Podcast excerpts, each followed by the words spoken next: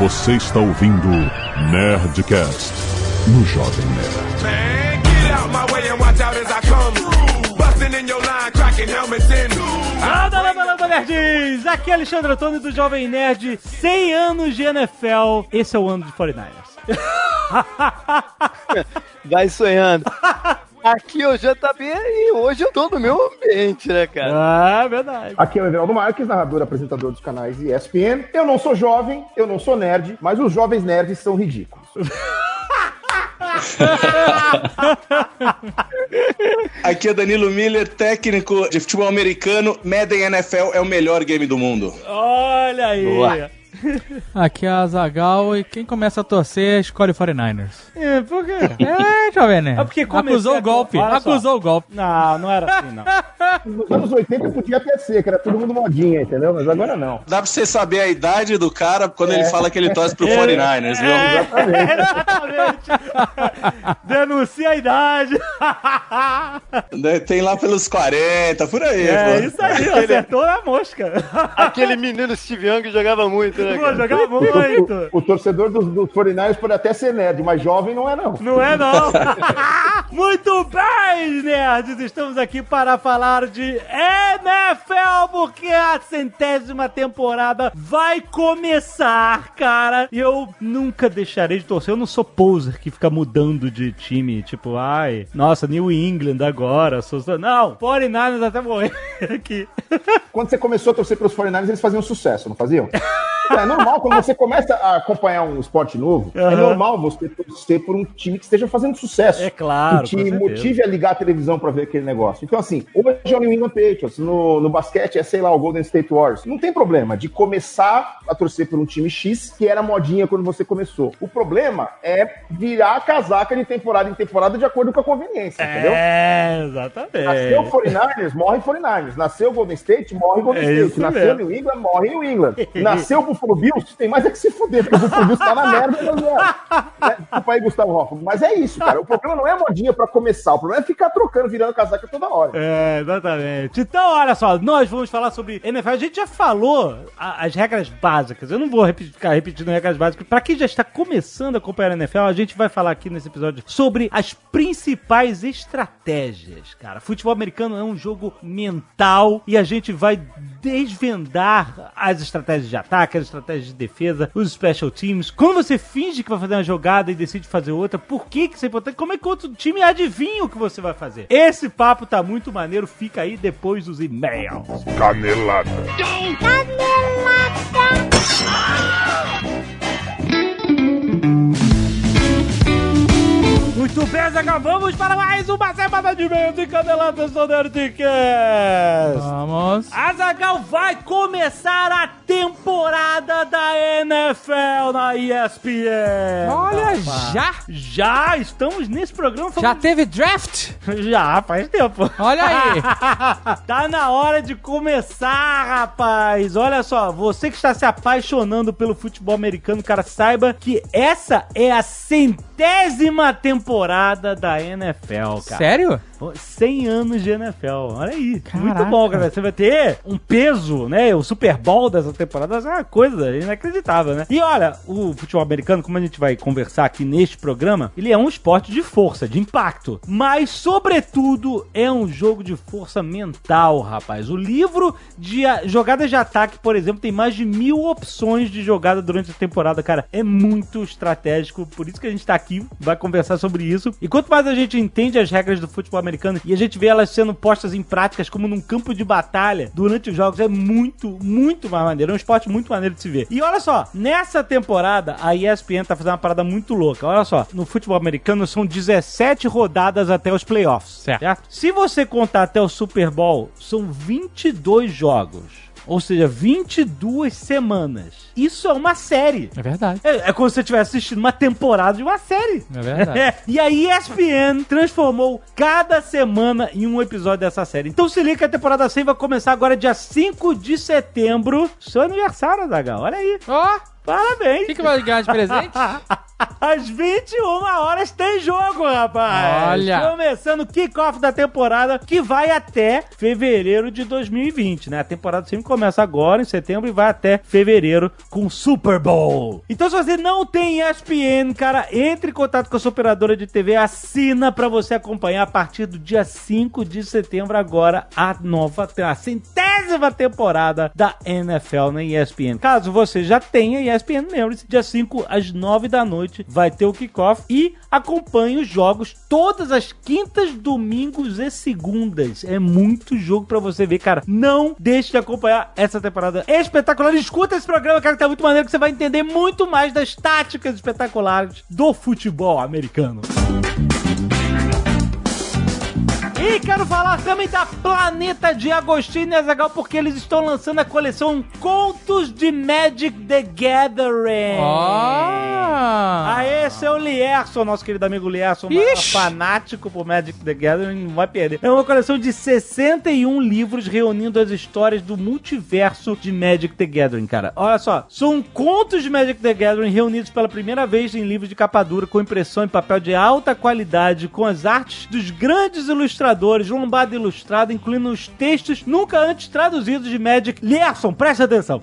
e você que ama Magic, cara, cada edição composta por um livro custa R$ 44,99, mas temos, como sempre, uma oferta especial de lançamento. O primeiro envio custa apenas R$ 39,99 e no segundo envio já vem com 50% de desconto. Pagamento por cartão de crédito sendo debitado apenas o que está sendo enviado. Você não paga com antecedência pela a coleção. A parada é enviada, aí é cobrada pra você. E aí, ao longo da coleção, você vai receber as edições no seu endereço com frete grátis pra todo o Brasil, rapaz. Olha só, se você quiser, se for necessário, você cancela sua assinatura a qualquer momento. Só se comunicar com o saque da editora Planeta de Agostinho, certo? Mas para os assinantes que perdurarem na coleção, a assinatura vai te oferecer vários brindes, por exemplo, conjunto de post, caderno de nota, paradores de livros metálicos. Só clicar no link aí embaixo para você saber mais sobre a coleção Magic the Gathering 61 livros Magic the Gathering na Planeta de Agostinho. E vai lá!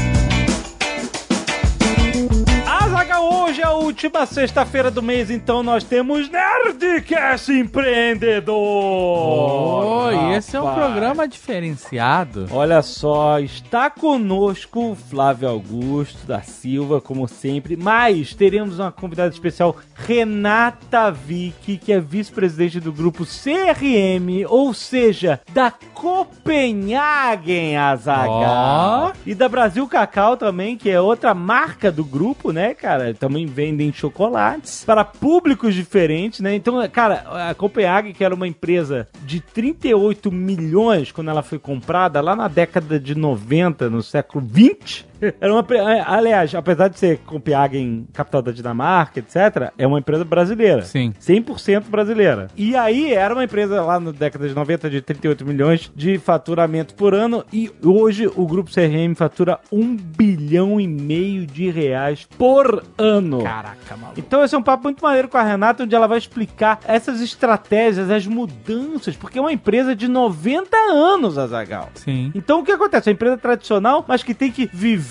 se reinventando, viver com a concorrência surgindo de todos os lados. Por que, que a Copenhagen ainda é uma marca conhecida por todos nós através das gerações? E como é que eles se mantêm no top of mind em relação ao chocolate? Como que são montadas as estratégias de marca, de produto e de visão sistêmica da empresa? Muito maneiro o papo que a gente teve com a Renata Vick. Cara, não deixe de ouvir, está aí já na sua timeline, publicado no Nerdcast Empreendedor. Lembrando que teremos estudo de caso da Copenhagen estreando em breve lá no meusucesso.com. Então você que não tem cadastro ainda, você se cadastrar, você tem sete dias grátis. E durante esses sete dias você tem acesso a todo o conteúdo já gerado da plataforma, todos os estudos de caso com vários empreendedores brasileiros, várias aulas com especialistas, cara, tem muito conteúdo, reality show sobre pitching, empreendedorismo, Vale do Silício, cara, e todo toda hora tem conteúdo novo. Por isso que vale a pena assinar a plataforma, porque você não só usa o seu tempo vendo todo o conteúdo que já foi produzido nos últimos anos no meusucesso.com, como você vê os novos conteúdos que estão saindo aí. Toda semana vai ter um episódio novo do estudo de caso da Copenhagen, do grupo CRM com a Renata Vick. Cara, vale a pena. Escuta o Nerdcast Empreendedor dessa semana e clica no link aí para conhecer o meusucesso.com. E olha só outra coisa importante, o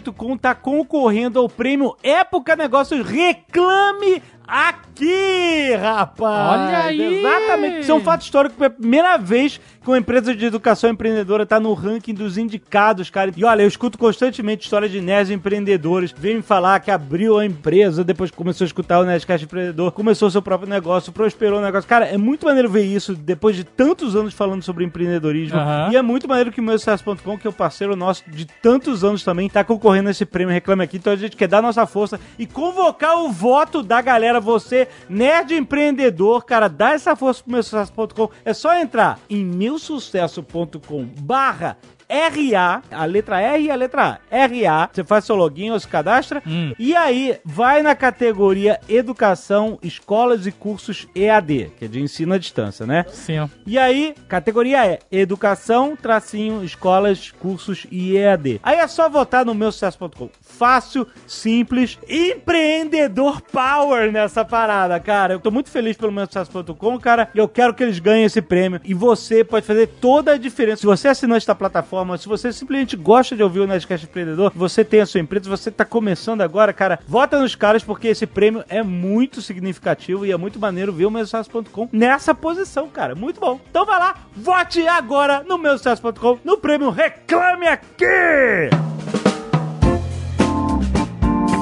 E se você não quiser ouvir os recados e e-mails do último Nerdcast, você pode pular diretamente para 19 minutos e 39 jardas para End Zone. Quero agradecer aos nerds que doaram sangue e salvaram vidas essa semana, como a Sara Suzane Rodrigues, a Maria Soreli, Leonardo Amorim, Érica Sá, Hugo Henrique, Felipe Calm e Anderson Bay. Muito obrigado, cara. Arte dos fãs! Nós temos aqui o Poder da Mana por Arthur Fonseca.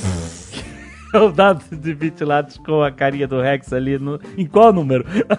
Temos o chamado de Cutulo pelo André Giunti, cara. A galera fazendo aquela rodinha na fogueirinha pra chamar o Cutulo, olha aí. Tem um Ozob do Lucas Borges, foi muito É, maneiro esse eu vi, eu vi no, no Instagram, achei durante muito a foda, semana, cara. né? Tá muito expressivo, né? Irado. E muitas outras artes dos fãs que você vê aí no nosso post. Muito obrigado, Neto, por mandar nossas artes dos fãs. Neto Nogueira, 24 anos, advogado, Umuarama, Paraná. Sobre o último Nerdcast Batalha de Crossovers 8, sobre o duelo do Mr. Glass e o Bran Stark, que representaria o maior combate entre cadeirantes da cultura pop, eu acho que o professor Xavier deveria participar desse conflito. Assim como o Mr. Glass, a, a besta, a fera, The Beast, como seu escudeiro, ao passo que o Bran é defendido por Theon Greyjoy. Mas calma, depende do momento.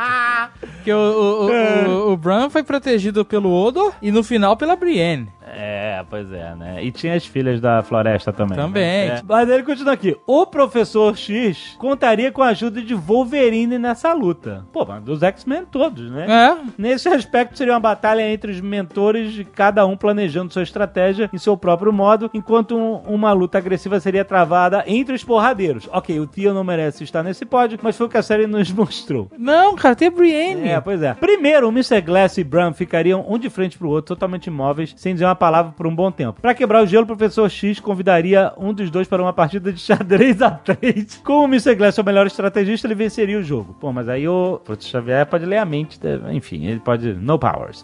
Não faz sentido não usar powers. Então ele, pô, não tem como ganhar do xadrez do, do professor Xavier. Em seguida, Xavier começaria a filosofar sobre a paz entre humanos e mutantes, até perceber que Glass fugiu sem ser percebido e Brown está no modo avião.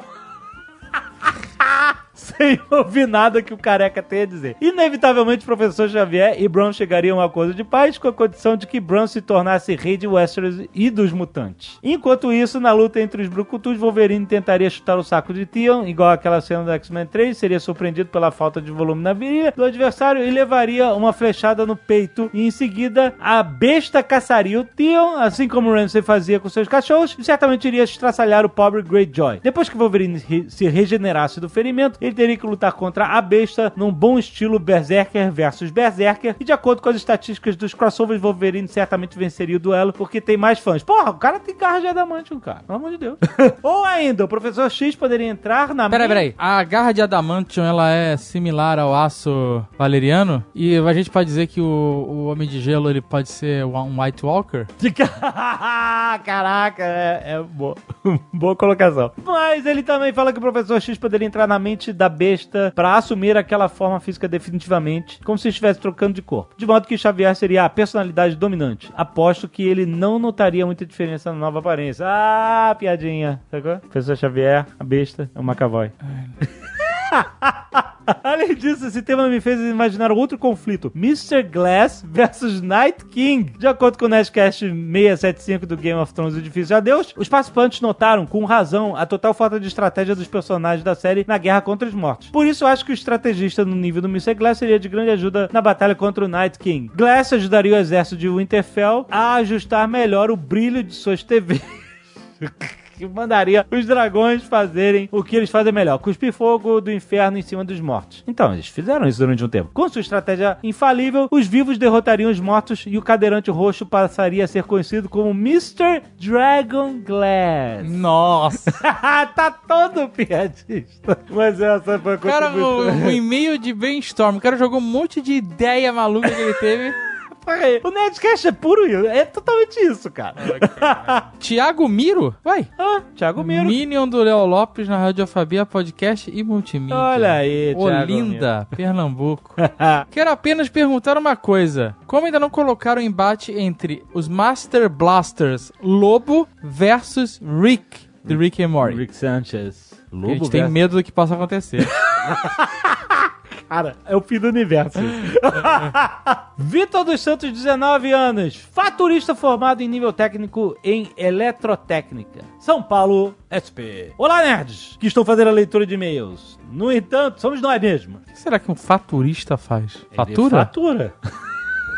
Ele tem que bater os números. Parece um cargo de responsabilidade. Hum, Se não bater, é culpa do faturista.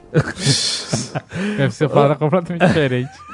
Olá, nerds, estou fazendo leitura de e-mails. No Nerdcast 688, Batalha de Crossovers 8, o Rex comete uma pequena canelada. O ator Chris Hemsworth, que interpreta o Thor no MCU, é vegano na vida real. Logo, ele não come frango com batata doce nas refeições, como foi declarado pelo nosso gigante nerd. A frase que mais se adequaria ao nosso Chris seria algo como: ele já está cansado de comer tanto feijão e ou proteína de ervilha barra soja. Caraca. Provavelmente ele adotou a dieta vegetariana por influência de seu irmão na vida real, Liam Hemsworth. Peraí, mas ele é vegetariano ou vegano? É, a primeira ele falou que ele era vegano, agora ele falou que é dieta vegetariana. Não sei. Até seu personal trainer já fez algumas declarações sobre dieta do ator, onde ele expressa a surpresa que teve em ver os resultados de uma dieta sem proteína animal. Abaixo um trecho de uma matéria que fala sobre o tema. Aí abre aspas. Outro nome em destaque da produção de filmes Vingadores e também no mundo das celebridades veganas é Chris Hemsworth, o ator interpretador do Thor, irmão do Liam Hemsworth, ator vegano casado com a cantora vegana Miley Cyrus. Quem é Liam O Hemsworth? Liam é o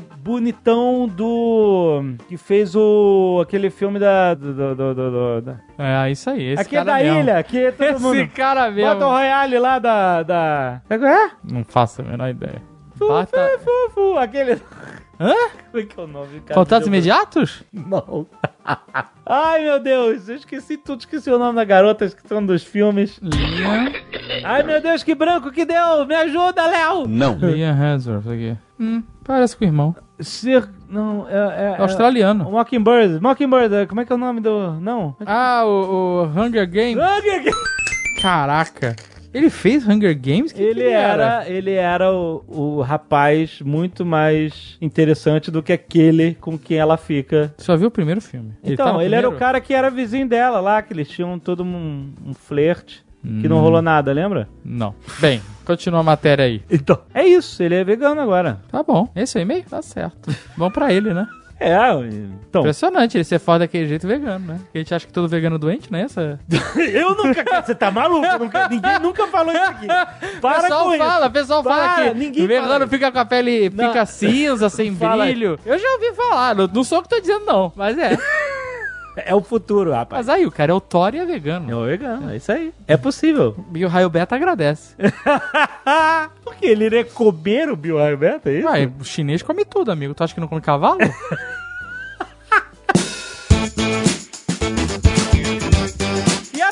Nerd, não perca o último fim de semana do feirão de livros da Nerd Store, rapaz. Tem livro de Star Wars com até 60% de desconto, cara. Tem livro Star Wars Legado de Sangue, que é um pouco antes do episódio 7, Despertar da Força, que mostra o surgimento da Primeira Ordem. Tem o livro Star Wars Marcas da Guerra, que acontece logo depois da explosão da Segunda Estrela da Morte, né? Qual foi o destino dos remanescentes do Império Galáctico. Tem o livro Star Wars Throne, com a origem do Tron, um dos personagens mais espetaculares do universo expandido Star Wars. Vários títulos a partir de R$13,90, cara. É muito bom. Tem combo! Tem combo de livro O Hobbit mais O Silmarillion, que custava R$ 134,80 por apenas R$ 87,90, seu nerd. Também tem livro A Fundação de Isaac Asimov, um dos clássicos da ficção científica, muito atual, por apenas R$ 24,90, cara. Tem um monte, cara. Tem HP Lovecraft, tem George R. R. Martin, tem Leonel Caldela com Ozob, Ruff Gunner, vários outros escritores cultuados pelo mundo nerd, cara. Lembrando que também, ó, a forma de frete tem correios impresso, que significa que frete de apenas 15 reais para todo o Brasil para pedidos somente de livros com a limitação de peso de até 2 quilos. Então faz as suas contas aí, compra os seus livros, cara. É o último fim de semana, só até dia 1 de setembro de 2019 e aproveita, enche seu carrinho no feirão de livros da Nerd Store, a maior loja nerd do Brasil!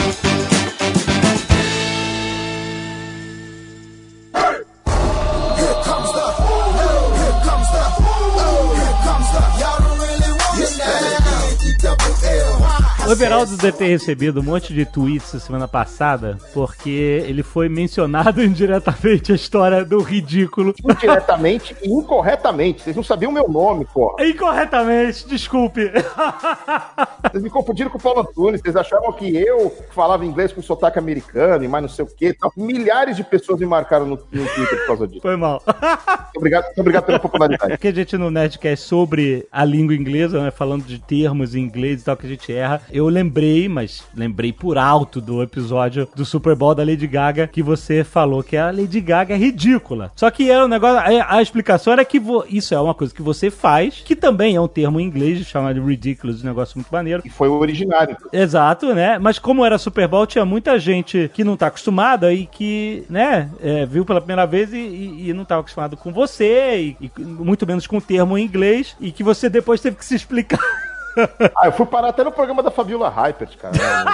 sério? Tem um vídeo no YouTube famoso, né, Veraldo? Nossa, a reação do pessoal sensacional. ouvindo você falando isso dela. É mesmo? Eu vou ver se eu acho o vídeo aqui de um cara que entrou no, tu- no YouTube e gravou um vídeo. E assim, esse vídeo que o Danilo menciona são as pessoas reagindo assim. É uma imagem, na hora que eu falo de ridículo, eles estão no sofá assim, eles meio que se perdem, entendeu? Agora, tem um cara que gravou um vídeo depois disso, é, mostrando o carinho da torcida. Tá na mão aqui, eu vou botar no microfone e vamos ver se dá certo. Pera Ah. vê se tá bom. Gente, boa noite. Desculpa que o cabelo, desculpa estar desarrumado, não tá apresentado pra gravar um vídeo. Só que eu não vou me calar enquanto um burro, um idiota, eu, como fã, como telespectador, tô acompanhando a apresentação da Lady Gaga, vem um idiota, um imbecil de um, de um comentarista xingar ela de ridículo ao vivo pra todo mundo, pra todos os fãs. Postem as suas opiniões e vamos acabar com isso. Palhaçada, por que ele não respeita? Ele achou que isso não ia cair no ar, porque foi bem no final da apresentação da minha diva favorita. Ele que é um ridículo, que é um imbecil, que é um idiota. essa voz taquara rachada que ele vem pra televisão ao vivo apresentar e fica assim, se, se achando tal imbecil, como, como telespectador, eu fico indignado, indignado. E por que você, na minha opinião, idiota, imbecil, recalcado, filho da puta. Nossa, meu Deus. Esse é o cara foi forte, o cara foi fundo. Porra, foi. Ah, que delícia. E ela tinha descido do teto do estádio, né? Então a- até poderia ser, ser, um- ser uma zoeira do Everaldo aí, mas. Ai, caraca, cara. Vai, é um erro honesto de interpretação, né? De quem não conhece, né? Não- Não, é. É, é- é um erro honesto. Realmente, o que vocês falaram. Cara, a pessoa nunca tinha visto futebol americano, não tinha a menor ideia de quem era eu, nem dos bordões que eu usava e essas coisas assim. É compreensível a reação. Agora, assim, o cara falou em vingança com sangue. Teve um outro que botou no Twitter o meu nome completo, a minha idade, como se isso fosse gerar alguma coisa, tipo, ah, vamos arrumar. Sabe, os caras iam parar na porta da minha casa, sei lá. Meu Deus, pra- cara, meu Deus. É que tinha aquele site tudo sobre todos, né? Os Aham. caras iam caçar a minha, meu endereço lá pra ir, sei lá, meu tocar fogo no meu quarteirão, alguma coisa assim. Não é nada, é só latido de internet. Exatamente. O Twitter é legal porque ele é, ele é baseado no fígado, né? As pessoas escrevem com fígado. Exato.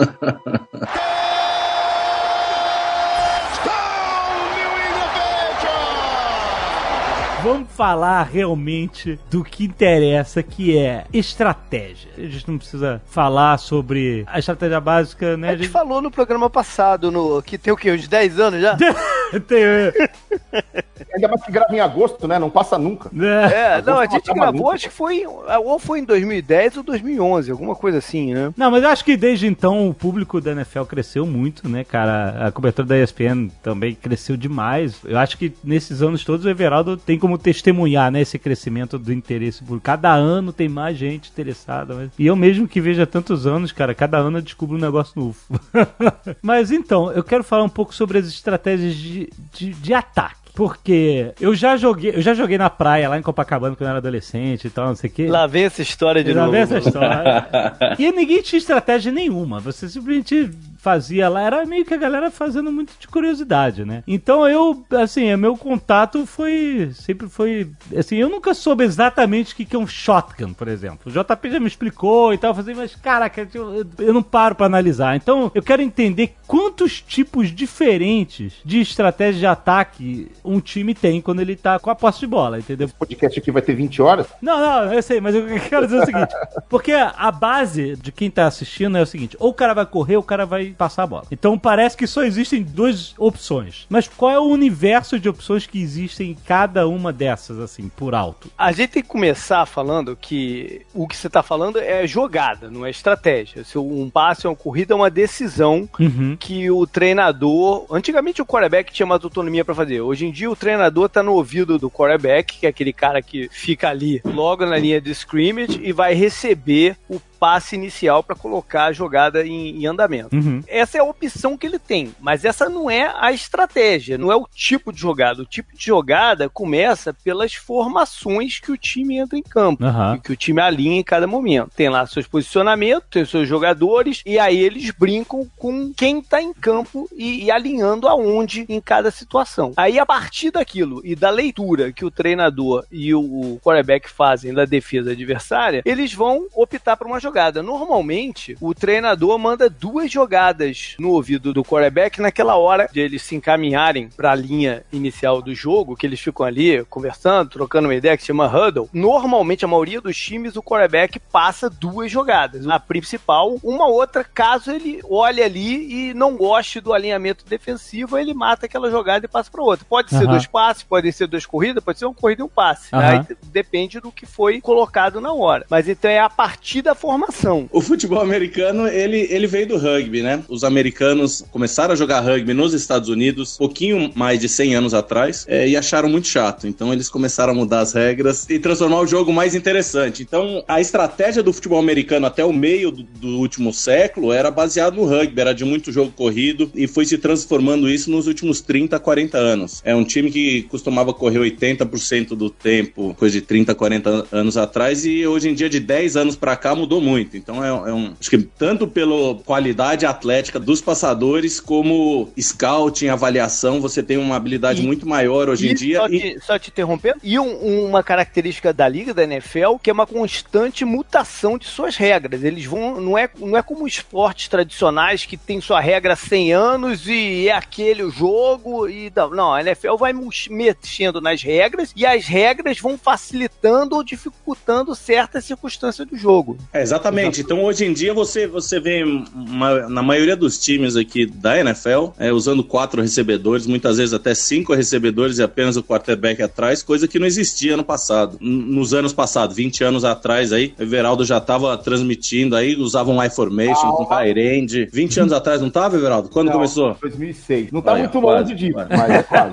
Mas eu assisti os jogos 20 anos atrás. Então, é- é- essa é a grande mudança da estratégia do futebol americano de 15, 20 anos pra cá, essa transição completa do jogo corrido pro jogo aéreo. E até o, o running back, que é um jogador que corre com a bola, ele precisa ter hoje em dia uma habilidade de receber a bola também. Essa transição que o Danilo falou de correr com a bola pra passar, quem é muito responsável por isso foi o teu time, o São Francisco 49ers. E um cara chamado Bill Walsh, que foi um- o, o- o treinador daquela época gloriosa do time, com o Joe Montana e tal, que eles, ele buscou uma alternativa pro ataque dele, que não fosse entregar a bola na mão do running back e deixar ele bater contra uma parede, que é como o jogo era jogado, né? Você acumulava gente ali na, na, na- área onde sai a bola, que é chamada linha de scrimmage, e o running back, né? a base do futebol americano, eu gosto muito de falar isso, eu, eu acho que o Danilo usa também, é um jogo de bloqueios contra tackle, e é um jogo de imposição da vontade. Essa sempre foi a história do jogo. O que o, o, o Bill Walsh fez foi tentar criar e aproveitar novos espaços do campo, outros espaços, não novos, outros espaços do campo. Então ele começou a usar passes curtos para até para running backs saindo em rota e para recebedores que não iam vertical, que eles ficavam mais ou menos na, na- na área ali da linha do scrimmage, como um substituto do jogo de corrida, porque eram jogadas alto grau de aproveitamento, porque eram passes curtos. Quanto mais distante você passa a bola, mais difícil é de você completar o passe. Então, Sim. ele começou a fazer passes curtos ali e fazer com que quem recebesse os passes avançasse pelo campo com a bola. Como os defensores estavam concentrados na linha de scrimmage, ali na, na, na área, no box, eles chamam também, esses espaços no campo apareciam. Então, essa foi uma grande revolução disso que o Danilo tá falando, de migrar, correr com a bola 80% das vezes para uma coisa mais distribuída. O quarterback não precisa entregar a bola na mão de um running back, por exemplo. Ele pode receber como qualquer jogador. Como assim? O running back pode estar avançado e receber a bola ali no, no box.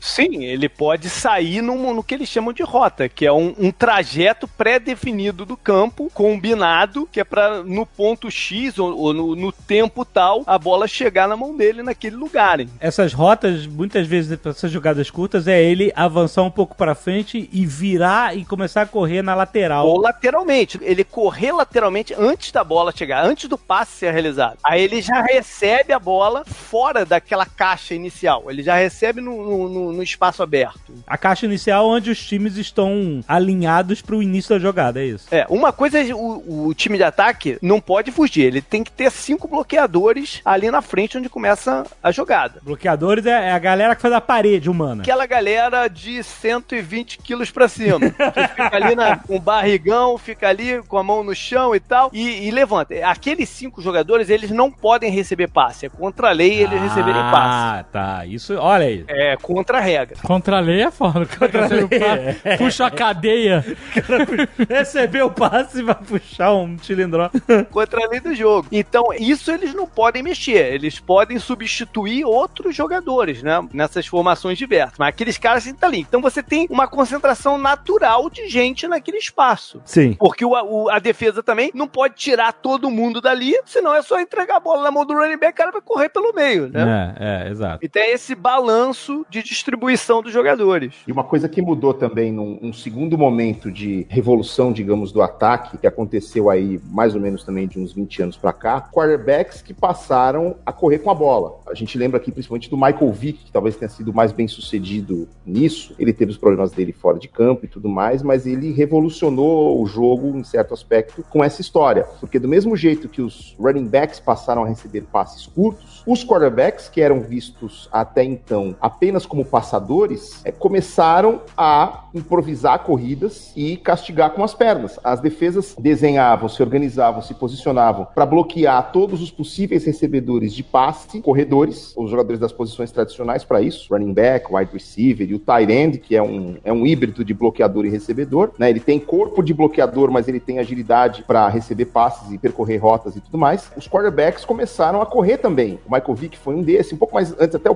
um pouco antes até o próprio Steve Young do, do Francisco 49ers Aham. também tinha essa habilidade. Exato. E aí a gente vive uma era em que muitos quarterbacks têm essa habilidade. Hoje o Russell Wilson do Seattle Seahawks é um deles, o Cam Newton do Carolina Panthers é outro. São caras que podem castigar passando a bola, porque tem braços potentes, tem precisão, tem habilidade para fazer lançamentos longos e complexos, mas eles podem também, se todo mundo tiver marcado, ou até mesmo em situações já pré-desenhadas, o quarterback não consegue fazer boas corridas apenas em situações de improviso em que isso é a última opção. Às vezes, no huddle, que é aquela rodinha para combinar a jogada, já está definido que vai ser uma jogada de corrida do quarterback. Aham. E ele mesmo assim consegue castigar baseado no encaixe das marcações, das leituras da defesa e tudo mais. Essas últimas duas coisas que foram faladas aí, tanto a West Coast Offense do 49ers, 20 anos atrás, como essas novas armas aí que o Everaldo citou, criou novos ataques agora que são ataques chamado Option Offense, que você cria um ataque de acordo com a leitura no meio da jogada, não só antes da jogada. No meio da jogada, o quarterback toma uma decisão se vai ser uma corrida dele ou, ou do running back. No meio da decisão, ele tá olhando apenas um jogador, muitas vezes um linebacker. Ele vai tomar a decisão se esse cara der um passo para trás, vai ser uma corrida. Se ele vier para frente, agredindo a corrida, ele faz o passe. Então, é, criou essa nova arma que está sendo muito usada aí. Os melhores ataques dos últimos anos têm usado bastante isso. Isso é uma jogada é arriscada porque se o quarterback for contundido no- numa porrada dessa que ele toma, né, num tackle violento, Acabou pro teu time, né? pois é, né, bem problemático, ele é uma peça-chave. né? É verdade. Esse é um dilema dos times que têm quarterbacks com essa capacidade. É, eles têm, né? O quanto que a gente vai proteger o quarterback, proteger no sentido de minimizar o risco que ele aceita no jogo, né? E o quanto que a gente vai usar essa arma extra, né? Isso, isso é um dilema que todos os, os- os times assim vivem. Uma coisa interessante é que tudo isso, tanto o West Coast Off, como os running backs correrem com a bola, como o option que o Danilo tá falando, são, pensa, são, são coisas pensadas para se combater as adaptações que as defesas fazem para parar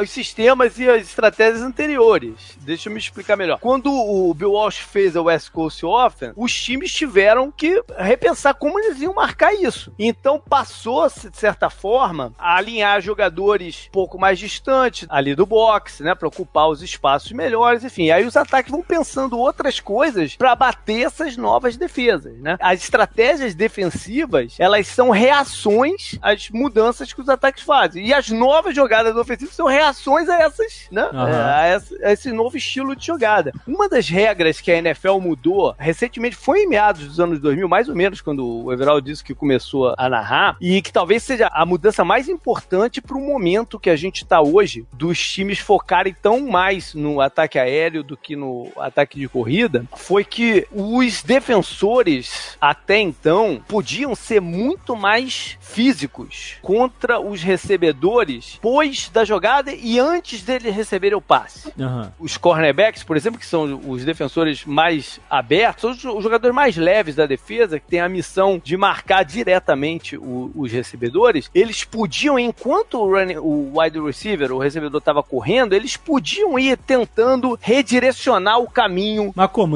Dando empurrão pro cara? Exatamente, empurrando. Tento contato físico com ele o tempo todo Aham. o, o início dessa dinastia, desse período imenso que a gente está vendo com o New England, né, desde o primeiro título dele até hoje, o início dele foi muito, isso foi muito marcante e, e foi isso que fez a NFL mexer, né? Aqueles confrontos dos Patriots contra os Colts e tal, que o, o- os Patriots zoavam os recebedores antes deles receberem o passe. É, após essa mudança, que hoje o defensor só pode encostar nesse recebedor dentro das primeiras cinco jardas de onde a bola começa. Então, depois que essa mudança teve, abriu-se um leque de possibilidades para o ataque aéreo, né? Uhum. Porque agora você pode coordenar muito melhor o timing que o recebedor chega no ponto que vocês combinaram na, na jogada. Porque o cara não vai ficar lá empurrando ele nem nada. Ele, Exatamente. ele tá livre pra correr. Exato. Exatamente.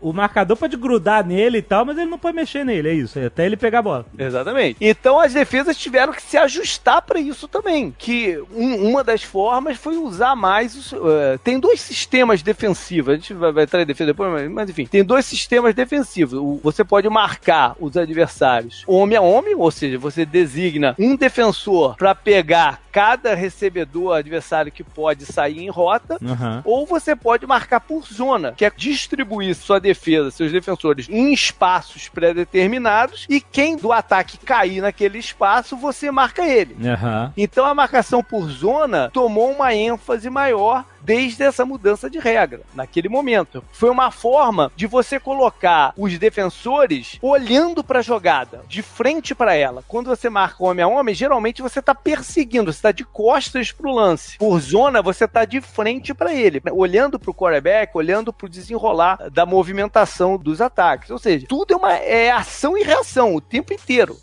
A evolução de estratégica é essa. Sim, ela se adapta à nova regra. É, tem uma coisa que foi falada aí sobre a história das regras permitirem, né, que os, que os defensores fossem muito mais é, físicos na hora das trombadas. Isso acontecia com os próprios quarterbacks também, né? Porque hoje existem super regras de proteção aos quarterbacks. O cara não pode praticamente ser encostado, é um bibelozinho de cristal. Mas isso é bom pro jogo, pensando no aspecto de que assim, a gente gosta de jogos ofensivos, a gente gosta de jogos com pontos, em que ataques levam o melhor sobre as defesas. Isso é a primeira coisa para chamar a atenção. Depois, quando você conhece o jogo mais profundamente, você começa a enxergar a beleza nas defesas. Mas inicialmente, se você olha para um jogo que tem poucos pontos e não sei o quê, você talvez torça um pouco o nariz. Aham. Nos anos 80, nos, nos anos 70, qualquer quarterback que improvisasse uma corrida, por exemplo, como eu disse aqui, ele levava umas pancadas, assim, meio que pra tentar matar o sujeito. Tipo assim, ó, seja trouxa de querer fazer isso de novo aqui na minha defesa, senão eu passo você ao meio. tem um mantra defensivo e ele vale até hoje, por mais que os defensores estejam muito limitados de como eles podem acertar o, o- não, o, o bater, como você queira dizer, no, no jogador de ataque. Tem um mantra defensivo que é hit as hard as you can. Acerte o cara o mais forte que você puder. Aham. Se ele não levantar, é parte do jogo. Caraca, mano.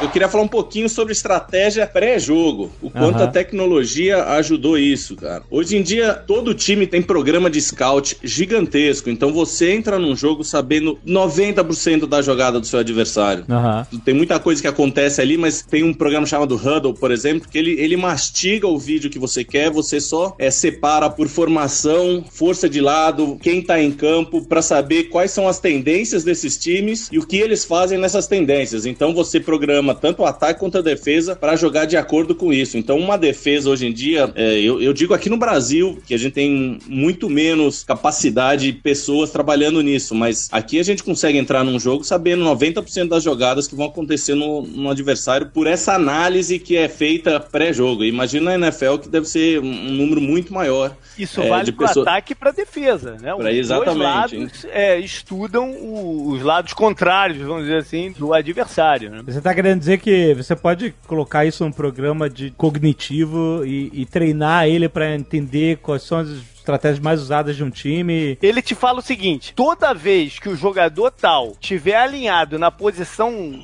X, 90% das vezes ele vai cortar pro lado esquerdo e correr para tal ponto. Entendeu? Ele faz toda a matemática da coisa. Isso não é contar carta, não? Então, mas, mas não é necessariamente o computador faz isso, ele, ele só te ajuda a ver isso. Então ele te Aham. separa, por exemplo, um shotgun direito. Então você separa, você vai assistir um jogo do Colts e você fala, shotgun direito, eles, é, eles fazem tais jogadas. Então você vê que das 10 vezes que eles fizeram essa formação, oito eles fizeram uma jogada, aí uma outra vez eles fizeram uma segunda e uma terceira aleatória eles correram. Então você já consegue preparar a defesa muito pra pegar essas tendências. Não são, lógico que não são regras, não são leis, eles podem preparar coisa diferente, mas são tendências que ajudam muito numa defesa ou até num ataque na hora que você tá fazendo um plano de jogo que, já que nós estamos falando de estratégia aí, é, acontece, acho que grande parte dele durante a semana de jogo, não, não ali na hora no huddle. Ah, eu entendi, mas aí eu te pergunto, na hora que você sai do huddle e os dois times se formam pra iniciar a jogada é quando o quarterback, o técnico e tal podem ler a formação do adversário e meio que entender o que, que eles podem fazer. Não, mas ali o ataque já recebeu qual é a jogada. Ô, Alexandre, presta atenção num próximo jogo, dependendo do alinhamento do ataque, o que, que a defesa faz. Ela, às vezes, ela inverte inteira, às vezes um Aham. cara vai pra um lado, vai pro outro, porque eles já viram aquilo em vídeo, eles sabem o que, que o outro time vai fazer, sabe? Então, mas a decisão, o cara tem que estar estudado ali, porque não é o computador que vai calcular na hora pra ele, né? Não, não, Não, tá na mas, mas nem, no- nem nesses É. programas aí é o computador. O computador só te ajuda a colocar e você Só toma a decisão.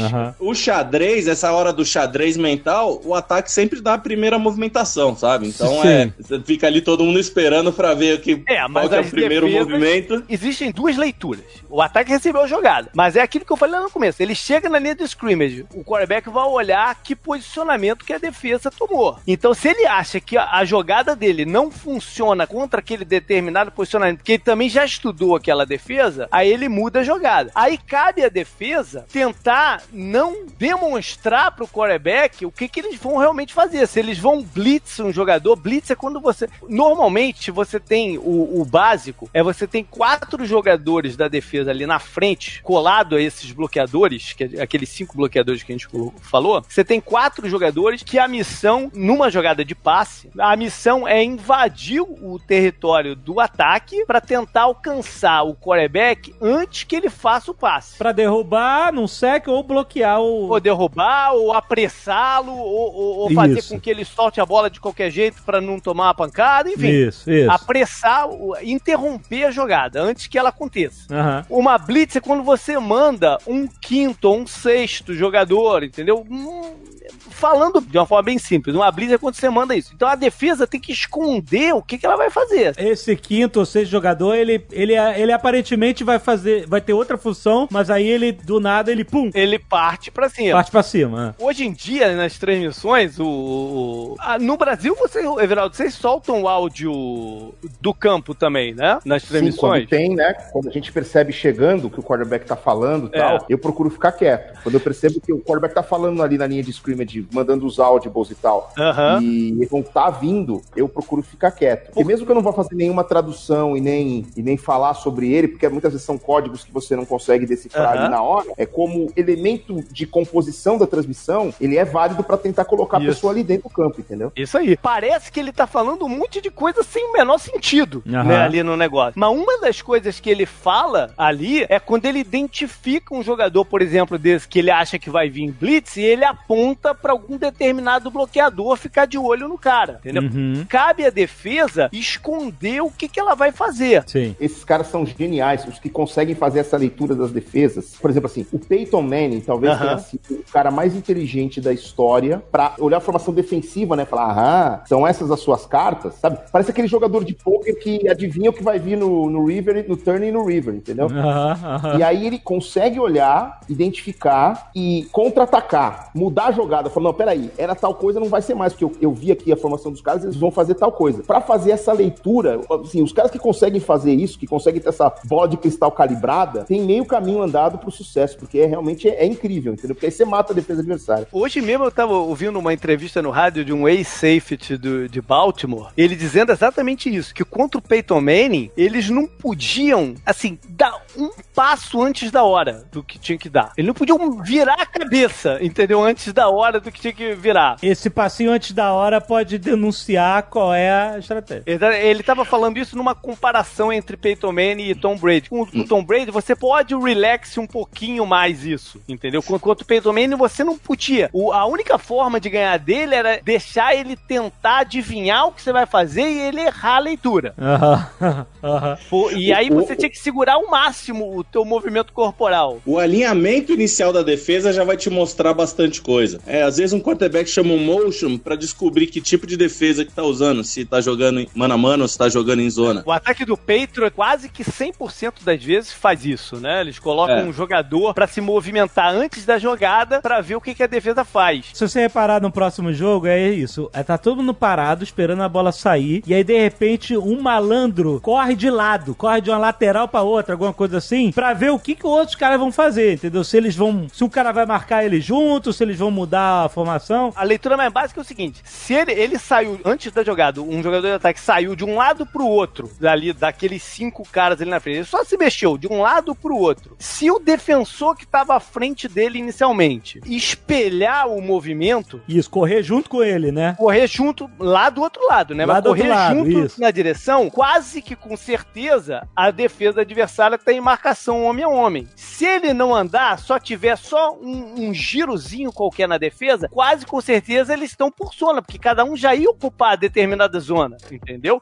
E aí o quarterback já tem uma ideia. Então, quando você que tá aprendendo as regras de futebol americano for ver no- no- nos próximos jogos essa movimentação, porque pra quem não conhece, parece, ah, sei lá, o cara correu de um lado pro outro, não entendi o que significa. Isso é o time de ataque testando a defesa, testando, vendo qual a possibilidade, qual é a formação, o que que eles estão falando. Tô marcando homem a homem, tô marcando por zona. E aí, dependendo dessa corrida, do que isso revela, ele pode ali mesmo nos códigos, naqueles gritos, alterar a estratégia, não pode? Ou escolher qual rota que ele vai acionar dentro da divisão da programação de rota dos recebedores. Uma outra forma de você ver, essa é mais simplória ainda, se a defesa tá em homem a homem ou por zona, no homem a homem, quase sempre o defensor, o cornerback, né, aquele cara que eu falei que a função primária é marcar diretamente o recebedor adversário, esse cara tá bem pertinho da linha em que a bola vai ser dada o sinal. Ele tá bem pertinho, ele tá quase cara a cara com o recebedor. Pra quando o recebedor sair, ele partir junto com ele. Se o cornerback tiver, vamos dizer, cinco passos pra trás, quase sempre ele tá por zona, que ele vai esperar o, o movimento inicial do recebedor. Aí entra o barato da coisa, que às vezes você pode alinhar dessa de uma maneira ou de outro e na verdade tá fazendo o contrário, entendeu? Aí entra aquilo que a gente tava falando de tentar bagunçar a cabeça e a leitura do quarterback. Às vezes o cara tá colado na linha de, na linha de scrimmage, mas quando der o snap, ele vai sair em disparada lá pra trás pra ocupar uma determinada zona, independente do que o recebedor na frente dele tá fazendo. Só pra enganar a formação inicial, né? O quarterback e o quarterback de repente jogar a bola num espaço que ele imaginou que não fosse ter ninguém e de repente aquele cara tá lá. E tem uma coisa que é mais moderna, né, mais dos dias de hoje, de, de uns poucos anos pra cá, tem funcionado bem também para tentar enganar defesas, que é você decidir a jogada depois que o snap aconteceu. A bola tá na mão do quarterback, o que, que ele faz? Ele recebe a bola e ele põe a bola na barriga do running back. De repente ele tem um running back alinhado ao, ao lado dele ali, Aham, ou o cara que tá vindo de trás, né? E daí tem a história da formação shotgun, pode ser a formação pistol. Shotgun é aquela formação em que o quarterback tá uns dois, três passos atrás do center, que é o cara que faz o snap, e não tem mais ninguém atrás dele. Ele é o último homem, digamos. Aham. Ele tá uns três, quatro passos atrás e é, é dali pra frente. Pistol é quando ele tá no meio do caminho, digamos, e aí tem alguém que vem atrás dele. É, pode ter gente ao lado dele também. E aí o que, que ele faz? Ele recebe a bola, costa a bola na barriga do running back que tá ao lado dele. Nisso, ele levanta a cabeça e faz a leitura do movimento da defesa na direção da bola. Se ele perceber que o defensor tá indo no running back, ele pode ele ficar com a bola e ele correr, ou ele pode ele ficar com a bola e passar. Ele percebe que o cara tá vindo nele, nele quarterback, ele deixa a bola pro running back e aí o running back tenta buscar uma rota para correr. Você faz essa definição final da última, a definição realmente É. final do que vai ser a jogada de ataque, depois que o snap já aconteceu, baseado na reação do movimento da defesa. Caraca. A vida do quarterback é altamente complexa, cara. Esses É, e quando você caras- tem um quarterback com você consegue fazer isso, esse zone read funciona bastante. E completando o que o Everaldo disse, tem um negócio que está sendo usado bastante, é chama RPO, que é Run or Pass Option. É um pouquinho ainda mais complexo do que isso que o Everaldo falou. Ele,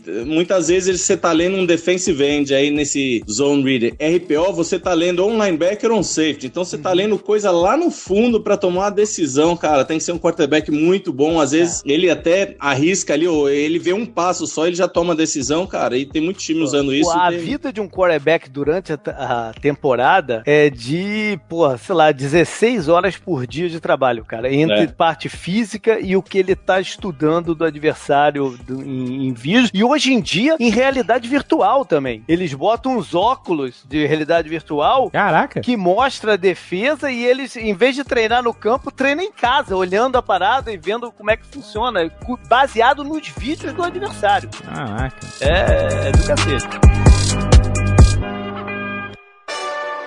Hold up. Whoa, whoa, whoa, Deixa eu aproveitar que você tá falando de realidade virtual. Eu quero botar a gente na- nos olhos de um quarterback. É, e eu quero imaginar a seguinte situação: É, o snap foi dado, ou seja, a bola veio, iniciou a jogada, e a bola veio, parou na mão do, do quarterback, e a jogada é um passe. Já tá definido que vai ser um passe. Aí, eu quero, nesse momento, eu quero meio que desacelerar o tempo. Fala, e colocar a gente lá. Como é que desacelera o tempo? faz de novo, faz de novo, faz de novo. Não tenho mais o que fazer nesse programa. Vem um substituto. Isso não é a primeira vez que ele faz, não. Isso é treinado, viu, Veraldo? Aí foi sensacional, o New Orleans Saints, porque o Drew Brees desacelerou o tempo.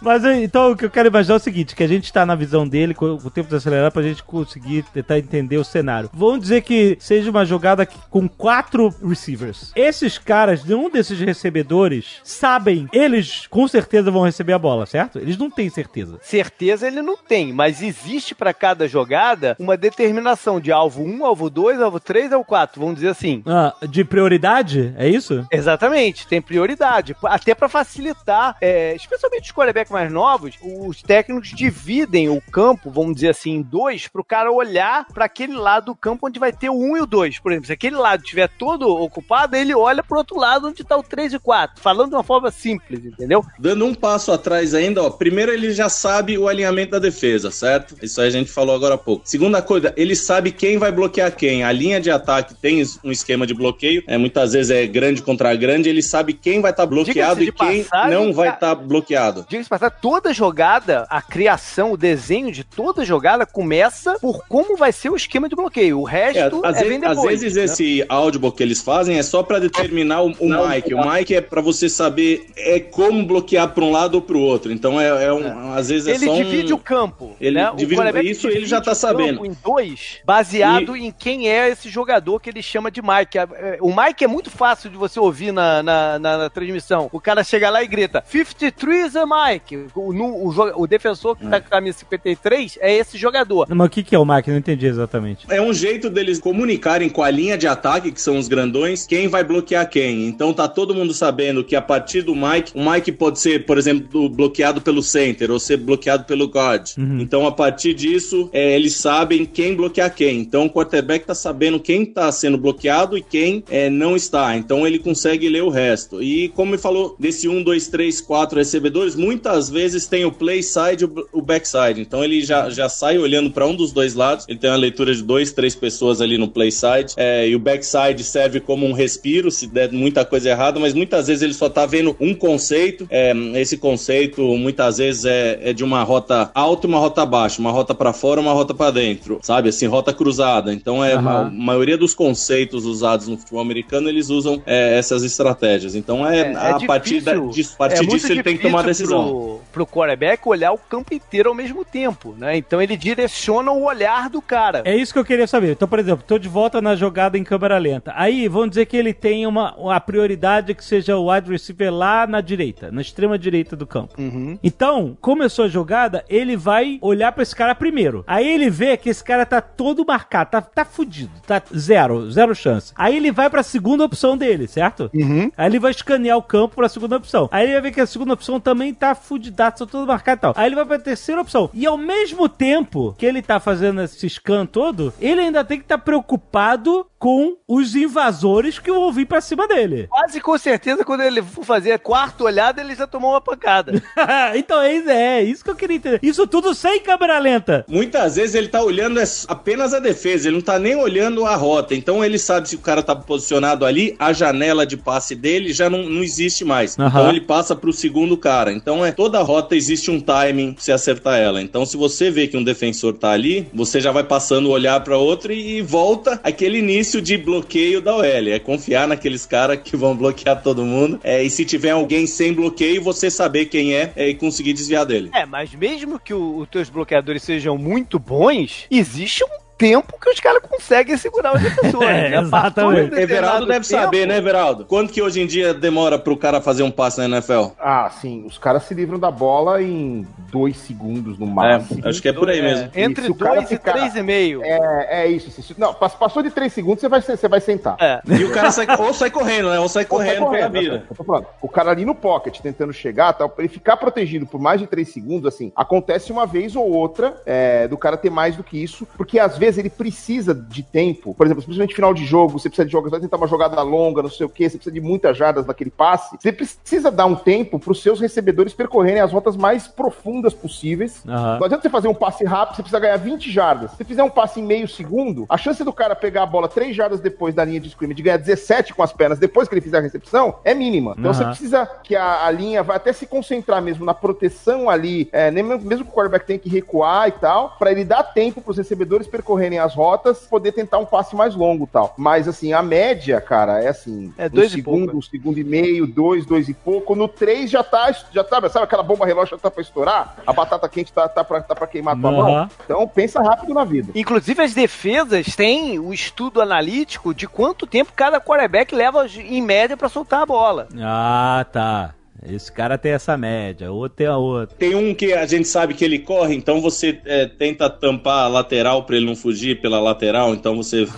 se você sabe que ele não corre, então você pode fazer pressão de tudo quanto é jeito. Tem alguns aí, os, os melhores, inclusive o Brady e o Manning, nunca foram bons corredores. É, então você fazia uma pressão diferente do que um, um Cam Newton, um Russell Wilson aí que consegue ganhar 15, 20 jardas fácil correndo. Mas quando um, um, um quarterback é, é tanta coisa pra pensar ao mesmo tempo que quando um quarterback é derrubado, você não tem como culpar o quarterback por isso. Às vezes sim. Às vezes ele, É? ele, ele, ele- às vezes ele, ele hesitou em fazer o passe na hora que ele devia fazer. Uhum. Entendeu? Ou às vezes ele não, não olhou. O, ele tem que olhar. O, é, faz parte do trabalho dele olhar quem tá vindo. Entendeu? Às vezes Mas- ele, ele mas não a- viu o cara, entendeu? O, o ser derrubado faz parte do jogo, não é, a É, derrota principal. Não, Aham. não necessariamente houve um erro aí dele ou do recebedor, às vezes não teve um bloqueio. Derrota principal é você man- mandar uma interceptação. Aí é, é final, você tem que sair de campo e, e o ataque adversário entrar. Essa é, a, essa é a derrota verdadeira. Tomar o saque Ou- faz parte do jogo. Desde que o saque não vire um fumble forçado, né? Desde que você não solte Exato, a cara, não e solte a bola. e. E às vezes a culpa de uma interceptação nem é do quarterback também, ao contrário. Se nem todo é, saque a culpa é da proteção, às vezes uma interceptação não é culpa do quarterback. Às vezes o recebedor é, achou que era uma jogada e na verdade tinha sido chamada outra, correu pro lado É. contrário, o quarterback Isso. soltou a bola onde tinha que estar e ele não tava, entendeu? Você, vai, vai fazer um L cortando pra fora. Você faz o L e corta pra dentro, filho, o passe vai no L pra fora que tá o combinado.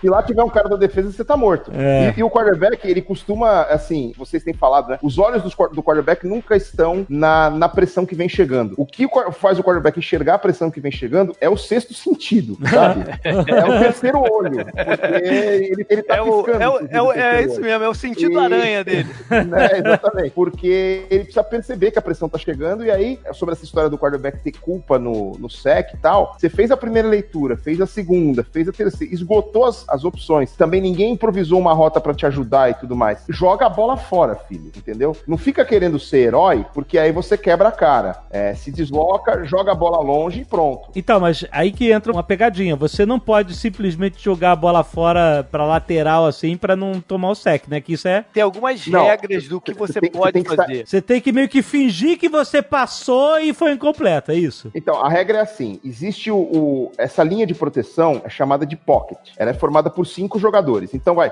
da ponta esquerda para a ponta direita estão lá o left tackle, né, que é o ponta esquerda, o meia esquerda da linha, que é o left guard, o central da linha, que é o center, o right guard, que é o que fica à direita do center, e o right tackle, que é o que fica na ponta direita. Isso. Basicamente você tem esses cinco. Às vezes você reforça ali com o Tyrande e tudo mais. Mas basicamente você tem esses cinco. Pra você jogar a bola fora sem ser considerado falta, você tem que se deslocar lateralmente pra fora do pocket. Então, assim, você tem que estar à esquerda do left tackle Ah. ou à direita do É, right traça tackle. uma linha imaginária dele. Isso. né? Então, aí como 90% dos quarterbacks são destros, vamos imaginar que o cara rola pro lado direito, favorece um pouco mais, e ele tá à direita do, do right tackle. Ele saiu de trás da proteção do right tackle, saiu de trás do escudo, ele joga a bola pra frente e a bola atingindo a linha de scrimmage, ou passando, que é o ponto inicial da jogada, ele pode jogar a bola fora que não vai ser punido com falta. Entendeu? Esse pedaço que eu falei é matemático. Tem uma Aham. parte que é interpretativa da regra, que é, ah, se o quarterback lançou a bola pra perto de um recebedor, se tem um recebedor no CEP de onde caiu a bola, Aham. não é intentional, não é intentional Mesmo ground, que ele esteja dentro ground, do que é o pocket. nome dessa falta. É, Mesmo que é. ele esteja dentro do pocket. Só que aí eu acho que às vezes os árbitros passam o pano demais pro quarterback nessas situações. Tem várias horas assim que eu falo, tá, pra quem que ele lançou a bola? É. Ah, tinha o cara perto. Perto quanto? Um pé? Uma jarda? Dois palmos? Aí é uma coisa meio interpretativa, É. meio, sabe, subjetiva, e muitas vezes a- o- os juízes passam o pano pros quarterbacks e não marcam o intentional ground, e quando eu marcaria. É, é, uma, é uma orientação da liga, né, da NFL, pra proteger os quarterbacks o máximo possível, né, de pancadas e de regras que evitem que ele tome essa pancada. Por quê? Porque ele, ele é o maior investimento de cada time. né, e, e boa parte da qualidade do jogo passa por você ter seu quarterback titular em campo. Né. O time que perdeu seu quarterback por uma lesão, é o que você falou lá atrás, né? Tá lascado. Praticamente a temporada dele acabou. E a qualidade do jogo, a qualidade da transmissão, tudo cai junto. Poucos Hã? esportes coletivos dependem tanto de uma peça, e uma É. peça muda tanto o jogo quanto o quarterback, entendeu? Aham. Porque, sei lá, no basquete você troca o armador, óbvio que do titular pro reserva tem uma queda de nível, mas não é um salto tão dramático. Você Uhum. troca o levantador no vôlei, não é um salto tão dramático. Agora você pega o quarterback titular e bota o quarterback reserva, são pouquíssimos, pouquíssimos os times que têm dois quarterbacks de bom nível, e quando esses times têm um segundo quarterback de bom nível, rapidamente esse cara é cobiçado por times que não têm um primeiro quarterback de confiança, um franchise quarterback, pra virar o cara lá. É o que aconteceu com o Jimmy Garoppolo no São Francisco 49ers. O Jimmy Ah. Garoppolo fez menos de 10 jogos substituindo o Tom Brady em situações de lesão e de suspensão. Jogou bem todas essas partidas, é verdade. Mas a amostra era mínima e o São Francisco 49ers falou: cara, esse reserva do Tom Brady é um gênio. Vamos dar pra ele um contrato de cento e tantos milhões de dólares pra ele ser o número um aqui. E até agora a gente ainda não sabe se o Garoppolo é isso mesmo, porque no ano passado foi ele que sofreu uma contusão né, na terceira rodada e agora que ele tá voltando pra tentar ficar saudável e mostrar do que ele é capaz com o São Francisco 49ers. E teve um treinamento de pré-temporada aí outra semana que ele lançou cinco interceptações consecutivas. Eu queria dizer isso pra você. Se você for pensar, ou comparar hoje com a década de 80 e 90, provavelmente um Steve Young, um Troy Aikman teriam jogado mais 3, 4 anos cada um, né? Porque teriam tomado muito menos pancadas do que tomaram na vida dele. Ah, sem dúvida. Eu, eu acho que assim, quem é gênio, quem foi gigante numa geração, num momento do jogo, seria genial em qualquer momento do jogo. Ele se adaptaria à nova realidade. Se você, sei lá, trouxer o Michael Jordan para os anos de hoje, claro, o Michael Jordan de 20 e poucos anos. Aham. Aquele Michael Jordan que brilhou na, na NBA nos anos 80 e 90. O Jordan seria o Jordan nesta geração também, porque ele teria as ferramentas de preparação física e de alimentação e de fisiologia e etc. Ah, ele não tinha naquela época, mas ele tem hoje para ser, no mínimo, para estar no patamar de igualdade com os caras de hoje e aí desequilibrar pelo talento dele. Do mesmo jeito que se você pegar o Tom Brady, ah, Tom Brady eu não sei, mas o Peyton eu também não sei, mas, mas eu acho que se você. Os gênios são gênios em qualquer época, porque eles se adaptariam às realidades daqueles momentos. Eu acho Aham. que o cara que foi craque nos anos 70 seria craque hoje, o craque de hoje, se você jogar nos anos 70, o cara se daria bem também. Só uma pergunta, desculpa a ignorância. Você tá falando sobre Tom Brady e 49ers, de, de reserva do Tom Brady no 49ers? Eu me, per- me perdi isso. Não, é, o, o Tom Brady tinha um reserva Ah. que o time dele tava preparando pra, tipo assim, ser o substituto dele quando ele parar de Ah, jogar. tá. Esse cara brilhou tanto nas poucas oportunidades que ele teve que o Tom Brady não jogou. Aham. Que vários times, né, abriu o olho de vários times. E aí o São Francisco foi lá e fez uma troca por ele, entendeu? Ah, entendi, Adquiriu entendi. o cara, deu um contrato gigantesco pro cara pra ser ele o quarterback, é, que é o hoje, o quarterback titular de São Francisco, que é o Jimmy Garoppolo.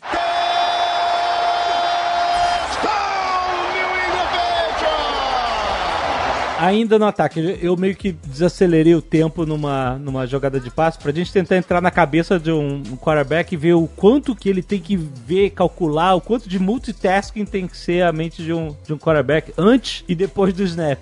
Mas agora eu quero falar, talvez seja uma dúvida também de muita gente que tá começando a ver NFL, sobre as jogadas de corrida que são curtas, que acabam morrendo ali na, naquela galera, naquela meiuca e etc. Você quer dizer o quê? Por que, que, que os caras insistem nisso, é isso? Por que, que os caras insistem nisso? Pode ser isso, é, pode ser a dúvida de muita gente. Assim, por, por que o cara meteu isso? Tá todo mundo ali na frente, o cara vai na frente, é claro que ele vai cair ali. Tem algumas razões. Uma delas é pra você tentar ditar um pouco o que, que a defesa vai fazer, entendeu? Porque é- lembra que eu falei lá que você não pode tirar todo mundo ali da frente. Aham. Você tem que concentrar alguns jogadores ali na frente, porque se a tua defesa for muito frágil contra as corridas adversárias, e na média o cara ganhar 4,5, 5 jardas por cada tentativa de corrida que ele faça, pra que ele vai passar a bola? Ele vai correndo que ele vai avançar o campo inteiro até chegar no, no, no touchdown, entendeu? Então você força defesas a concentrarem um X número de jogadores ali e abrir o espaço no campo para os passes, entendeu? Se você só passar a bola, não correr nenhuma vez, também os caras vão sair dali, entendeu? E aí vão ocupar outras zonas de cobertura,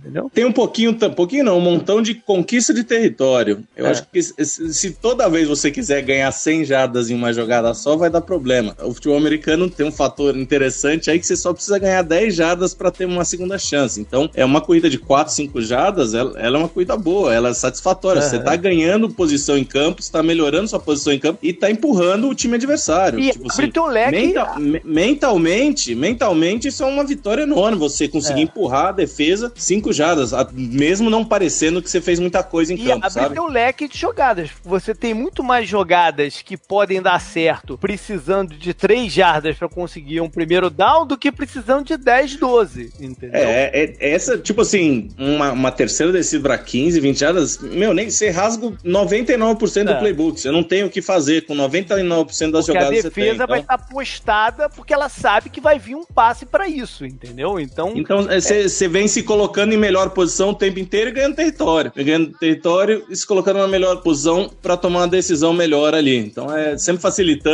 E é um jogo de ganho de território. alguém falou aí no começo, é, é você impor a base do jogo é essa: você impor a tua vontade sobre o, seu adversário. Você ir lá e fazer, eu consigo mover esse cara e andar a bola à frente, entendeu? Então tem até um lado psicológico também. Se você consegue correr muito fácil com a bola contra o adversário, você tá minando a cabeça do cara, entendeu? Porque você for, os jogadores foram criados, foram, né, toda a formação deles, eles foram criados para tentar evitar que você conquiste o território. Se você conquista muito fácil correndo, você já ganha uma vantagem psicológica imensa. O crucial que você falou foi: quanto mais próximo das 10 jardas, né, do- de conseguir o próximo first down que você tá, mais abre o seu leque de opções e mais confusa a defesa pode ficar por não saber exatamente o que você vai fazer. Você tem mais alternativas de atacá-la. Uma coisa que dita completamente a estratégia de ambos os times é justamente isso. Que down, em que descida, em que chance você está, se está na primeira, segunda, terceira ou quarta. A quarta geralmente você vai devolver a bola pro time adversário, mas as mais cruciais descidas são a 1, 2 e 3, certo? Foi onde você vai ter mais liberdade de escolha. Sim, a crucial é a 3, né? Certamente, é, a 3 é decisiva, né? Mas é porque aí, né, você não vai querer arriscar na quarta, a não ser que o jogo dependa disso. Mas o que eu quero dizer é o seguinte: dependendo de em qual down você está e qual é a sua distância para renovar os downs, é para fazer o first down, isso também muda tudo, né? Se você tiver no first and 10, ou seja, primeiro down e 10 jardas pra conseguir, é uma coisa. Se você tiver no first and 15, ou seja, você tomou uma penalidade, mas continua no, no first down, mas você voltou 5 jardas, você tem 15 jardas pra percorrer pra fazer o first down, já muda um pouco. Agora, se você tiver no terceiro down, que é a mais decisiva, né, de você decidir se você vai continuar ou não a campanha. O terceiro down, se você tiver a uma jarda de conseguir renovar, ou se você tiver a sete jardas de conseguir renovar, muda tudo também. O seu leque, apesar de abrir o quanto mais você chega, ele vai fechando quantos downs você vai dentro da coisa, né? Lembra daquele programa de computador que o Danilo falou lá atrás, que analisa as coisas, não Aham. sei o quê? Ele, inclusive, te diz qual é a tendência dos ataques nos downs. Aham. De, é, no primeiro down para 10 jardas, eles costumam passar a bola pro lado direito. No, no segundo down para 5 jardas, eles costumam correr. No terceiro down para 5, eles costumam passar a bola no screen. Ele já tem isso tudo mapeado também, Aham. de tendências do, do ataque. Então, mas o, o terceiro down, o third down, como ele é a jogada mais decisiva, tipo assim, é basicamente a última jogada, porque se você considerar o avanço normal de um jogo, o quarto down pra alguém que tá longe ainda de fazer o first down, ele é basicamente a jogada, né, a jogada que você vai entregar a bola pro adversário, né, tentar jogar o mais longe possível com o punt. Então, o quarto down, ele é- a maioria das vezes ele é uma jogada morta, né? É um um chute. É o chute, exatamente. Então, você tá falando que toda a estratégia de guerra mais agressiva tá naqueles três downs, né? No 1, 2 e 3. Vocês já começam a, a sacar, Everaldo principalmente, com tantos anos observando os times, você mesmo já consegue sacar o que, que o pessoal tá, vai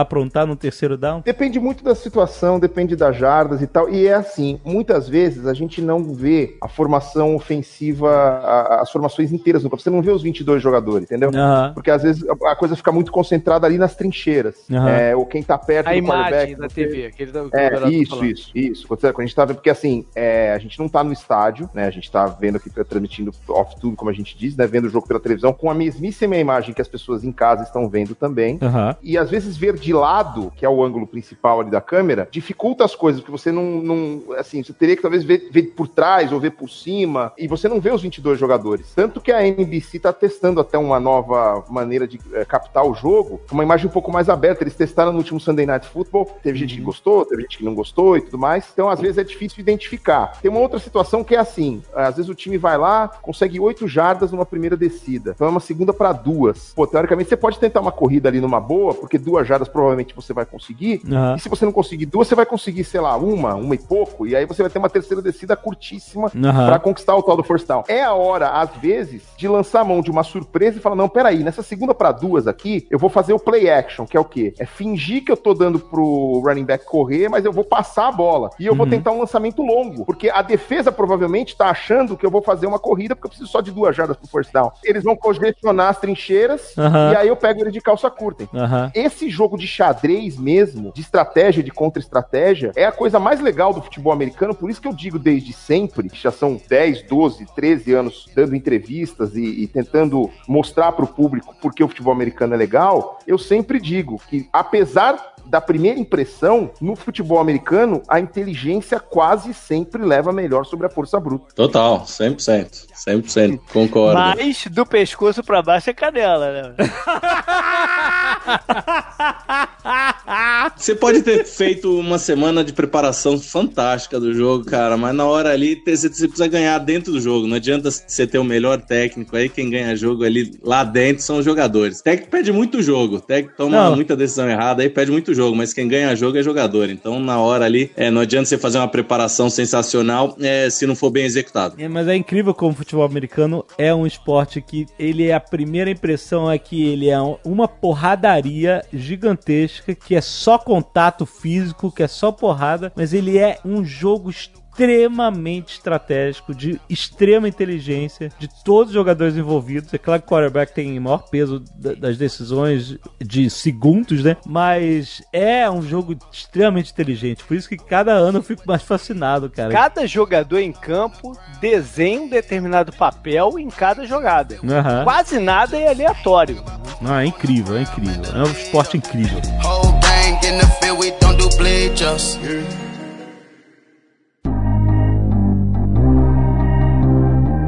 G go too fast. Only wear no seatbelt.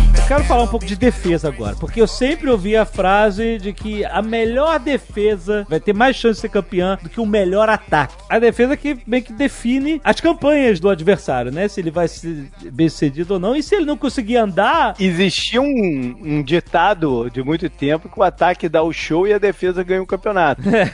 exato, né? Tem uma história recente aí, o Super Bowl 48. A gente viu o melhor ataque, que foi o Aham. ataque do Denver Broncos, conduzido pelo É. Peyton Manning, numa temporada em que ele teve 55 touchdowns, enfrentando a melhor defesa, que era a defesa do Seattle Seahawks. Aham. Um Super Bowl com o ataque número 1 versus a defesa número 1. Placar final 43 a 8 pro time de defesa número 1. Exato, né? E pouco depois o Denver, ressabiado disso, investiu muito na sua defesa e ganhou um Super Bowl baseado no poder com o Von defensivo dele. Isso, né? O Von Miller, linebacker, foi o melhor jogador É. daquele Super Bowl. Aquela temporada foi a última do Peyton Manning, ele se despediu da NFL com o título, mas ele não foi nem um pouco protagonista daquele time. A defesa do Denver Broncos é que conduziu a equipe. É, a gente falou muito de Tom Brady aí no... hoje. Acabou de ganhar o sexto título Super Bowl. Ele foi campeão nos anos que a defesa tava no top 5. Às vezes que o ataque tava em primeiro, segundo, terceiro, ele não necessariamente foi campeão, mas toda vez que a defesa do, do Patriots estava entre o top 5, ele acabou levando um anel. Ano passado foi, inclusive, acho que o número, era número 2 ou número 3. Mas dito isso, tá cada vez mais difícil para defesa. Né? Não. É, o, o Everaldo falou aí da gente gostar de ver os ataques ganhando da defesa. E isso é,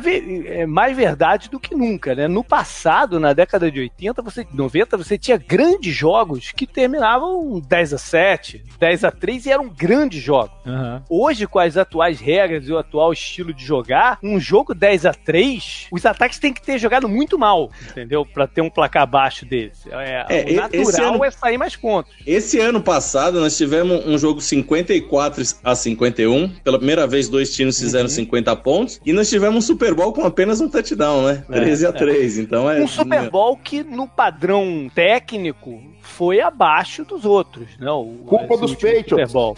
É, o- Culpa dos Patriots. Porque o foram 54 várias a 51, jogadas. O 54 a 51 foi Rams e Chiefs. O Super Bowl foi Rams e Patriots. Se o Super Bowl tivesse sido Rams e Chiefs, tinha sido 62 a 59. Maravilha. Pô, Grande chance. merda desse Super Bowl de nada aí. Volta. É, o jogo, o jogo foi amarrado, tiveram várias oportunidades desperdiçadas, né? Ou seja, os ataques não jogaram bem a partida. É, então, é aquele negócio. Defesas dominaram e, e algumas das estrelas não jogaram bem, principalmente no começo É. do jogo, né? Então fez, fez toda a diferença aí.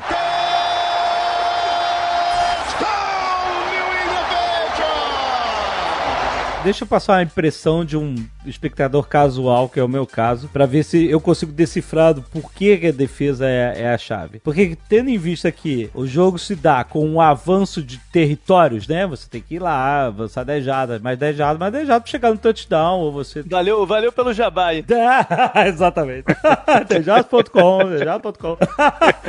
Se a defesa está impedindo o avanço de território e, a- e o ataque tem que dar o punt no, no quarto down para devolver a bola pro adversário, significa que você está dando território pro seu time de ataque, né? Porque se eles não avançaram, o seu time de ataque vai começar lá na frente. Ah, sim, é muito, a vida do ataque é muito mais fácil se ele já começar dentro do campo adversário do que se ele começar lá na, na, na, na end zone dele. É uma coisa que eu percebi é o seguinte: a defesa pode não ter a posse de bola, mas ela ganha território pro ataque. Antes do ataque entrar em campo, quero dizer, entendeu? A defesa também está ganhando território quando ela, quando ela tá sendo é, impedindo as jogadas. Você coloca nessa equação também a figura do Panther, né?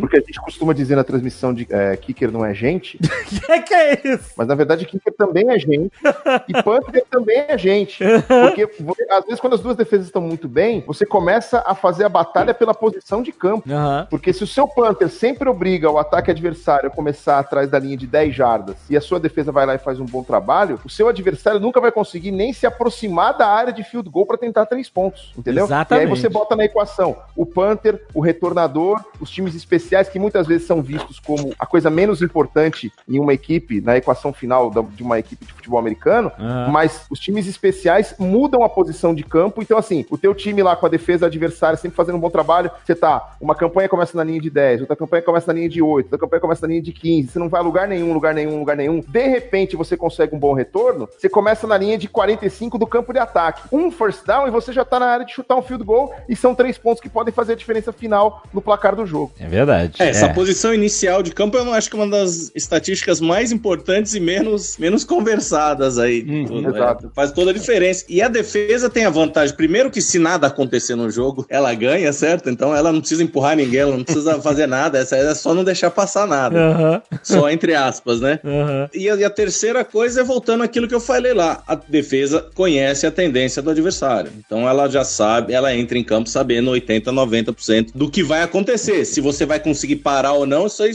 são, são outros 500, mas você já sabe o que vai acontecer 90% das vezes. Mas quem é que tem que se adaptar mais ao, à formação e à jogada do outro? É a defesa ou o ataque? Que a gente falou bastante do ataque se adaptar à defesa, mas a defesa também tem que se adaptar. A defesa, ela tem o padrão dela. Eventualmente, vai tentar enganar o ataque, mas ela tem o, o, o padrão Então, dela, né? Aí que tá, a defesa tem o padrão, só que ela pode jogar de acordo com o ataque Sim, desse time. Então pode Ela mostrar um negócio programar. completamente diferente do que o ataque viu no vídeo. Então é, esse é o le- a defesa leva um pouquinho de vantagem nessa preparação antes de jogo aí. Tem defesas, né, times que jogam com estruturas de defesas mais complexas do que outras. Você tem vantagens e desvantagens de ter muita complexidade defensiva contra uma mais básica. Na básica, o teu jogador, ele não precisa pensar tanto, ele vai reagir. Então ele vai usar o atleticismo dele como se ele fosse um míssil que soltou, entendeu? Se o defensor tiver que tomar muitas decisões depois do snap, ele vai perder frações de segundos que podem ser cruciais, entendeu? Então você tem que balancear isso tudo quando você faz o teu plano. né? Mas a função primeira de enganar é do ataque. Hoje em dia você tem muitos ataques que também estão simplificando as coisas. Por exemplo, o ataque mais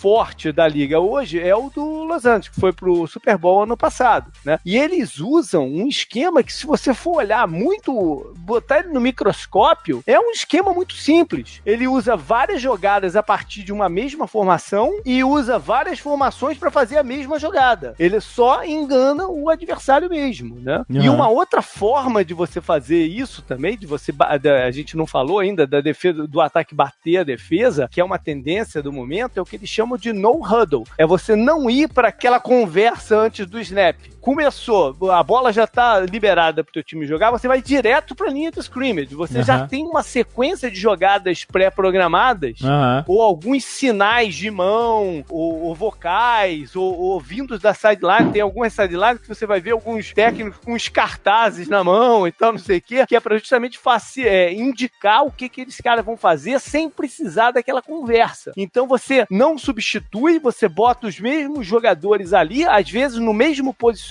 do que na jogada anterior, mas fazendo rotas diferentes, entendeu? E aí você tem o efeito de você evitar que a defesa se comunique também pra tentar evitar elas e cansar a defesa, porque você tá botando sempre os caras pra reagir, entendeu? Então Uhum. tem todo esse, esse balanceamento de complexidade também e vamos fazer o que tem que fazer, ganhar a jogada no nosso atleticismo. Agora, deixa eu fazer a pergunta invertendo a perspectiva e um tipo de jogada que a gente falou do ataque, que é, a gente descreveu lá o tipo de marcação homem a homem, onde cada defensor tem um cara pra marcar, e a marcação por zona, né, onde você defende mais uma zona. Se o cara entrar na tua zona e sair, não é mais teu problema, é problema do outro cara da outra zona. E a gente escreveu que uma das formas de, de você, do ataque testar isso, é mandar um cara dar aquela corrida de lado antes do snap pra ver se um outro cara lá do time espelha o movimento dele pra descobrir se é homem ou homem. Agora, a gente viu isso sob perspectiva do ataque. Agora, sob perspectiva de defesa, quando eles veem isso acontecer e vão dizer que a defesa esteja fazendo marcação homem a homem, aí o cara dá aquela corrida antes do snap. Aí o defensor que tá marcando ele vai correr junto, vai espelhar o movimento dele. Isso já vai dizer pra defesa que, opa, eles já sabem que nós estamos de homem a homem. Isso pode mudar também a, a, a estratégia da defesa? Cara, isso com certeza. Às, às vezes, apenas esse jogador tá jogando mano a mano. Aham. Entendeu? Então, muitas vezes você coloca um mano a mano contra um slot receiver e o resto tá jogando zona. Então, é você consegue fazer as outras variáveis. Aham. Você pode jogar duas ou três pessoas no mano a mano e o resto em zona. Você pode jogar em defesa inteira é, por zona. Então, é, tem, tem Sim, essas mas- variáveis aí. Sim, sim. E- Mas você não muda a tua estrutura defensiva inteira porque o cara fez a movimentação para snap. Porque imagina o grau de dificuldade pro, vamos dizer assim, o capitão da defesa comunicar uma nova jogada defensiva para todo mundo ali. Tem gente que tá na frente, tá nem olhando para ele. Aham. Como é que ele vai comunicar isso para todos os defensores? O risco de você ter uma falha de cobertura ali e ter alguém mal posicionado é muito grande, né? Uhum. Então, essa mudança de jogada defensiva no meio do caminho, ela é muito complicada. É aquele negócio, preparação de jogo. Você- isso aí tá todo mundo já sabendo o que, que vai ser. Então, se acontecer tal motion, defesa joga de tal jeito. Então, é, acho que é muito mais de Ah, Mas preparação quantos e touchdowns não acontece porque o cara, o o defensor entendeu errado o que que tinha que fazer no Não, lance, isso né? com certeza. Na É, NFL é muito pois é. pouco, cara. Aqui no Brasil acontece pra caramba. Na NFL é muito pouco, os caras são perfeitos lá, mas aqui, aqui acontece bastante. Em universitário também.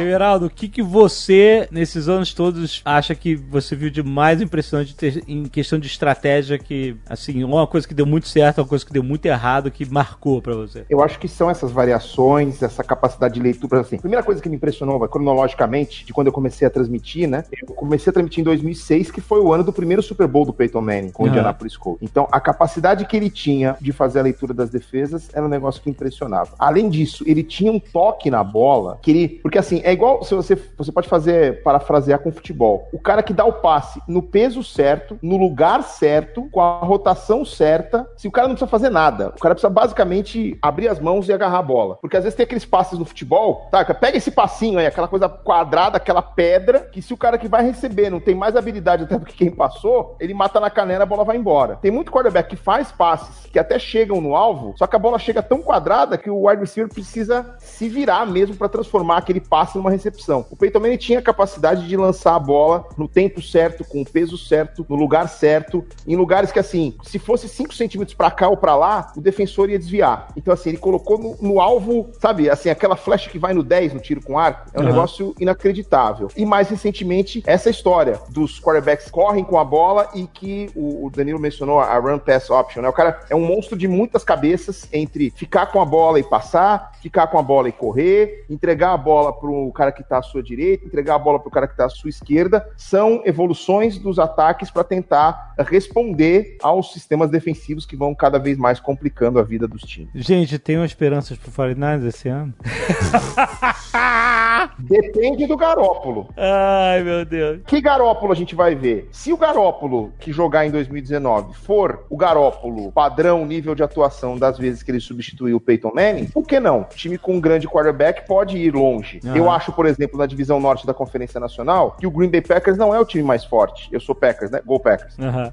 Pode falar? Ou não tem essa lenda que. Eu sempre falei, eu não falo de time de futebol. Ah, tá. Ah, É. que dá porrada. Se amanhã ou depois eu for narrar um jogo de futebol brasileiro, o cara vai achar que eu tô gritando gol mais forte ou mais fraco. É, é, pois é, é verdade. O público da NFL consegue fazer essa distinção, né? Do... Médio. No, médio. no final, tá todo mundo te xingando, né, Everaldo? Você É, chegou a então. essa conclusão. Que Pois é. tá todo mundo achando que você tá torcendo pro outro time. Exatamente, mas assim, eu falo que eu sou Packers, se o cara no jogo dos Packers fala alguma coisa, eu meio que ignoro, porque Aham. assim, eu sei o compromisso que eu tenho com o meu trabalho. Eu não chego aqui cinco horas antes do jogo pra estudar, pra manchar a minha performance é, com alguma coisa relacionada É. à minha preferência clubística, entendeu? Com certeza. Agora, mas assim, por exemplo, falando sério, eu não acho que os Packers são os os favoritos na divisão. É, os Bears estão bem, os Vikings estão bem. Mas eu nunca vou descartar totalmente um time que tem um gênio como o Aaron Rodgers na posição de quarterback. Assim como eu nunca vou descartar o New England Patriots, mesmo com o Rob Gronkowski tendo se aposentado, com o Tom Brady estando um ano mais velho e tudo mais. Se o San Francisco 49ers tiver um Jimmy Garoppolo, modo Jimmy Garoppolo substituto do Tom Brady, eu acho que o São Francisco tem uma chance. Agora, a verdade é que a gente não tem ideia de que se o Jimmy Garoppolo ainda é, ou vai ser, ou tem chance de ser um quarterback de elite na NFL,